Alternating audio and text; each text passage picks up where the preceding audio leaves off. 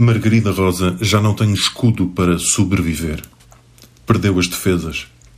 Não é por ser um quadro novo, não é que só veja agora, ao esgravatar a superfície, toda a encenada higiene, a concórdia fabricada, toda a falsa bondade.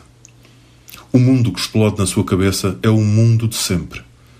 Mas agora sem vidro que a proteja, sem a lenga-lenga a que nos agarramos para podermos acordar de novo amanhã a missa que nos rezamos, crentes em deuses ou só em nós. Margarida Rosa perdeu o filtro, esgotada e indefesa. Não vê mais ou menos do que os outros. Vê o mesmo nas mesmas cores e intensidades. Mas o que acontece na sua cabeça é simples. Ela já não consegue.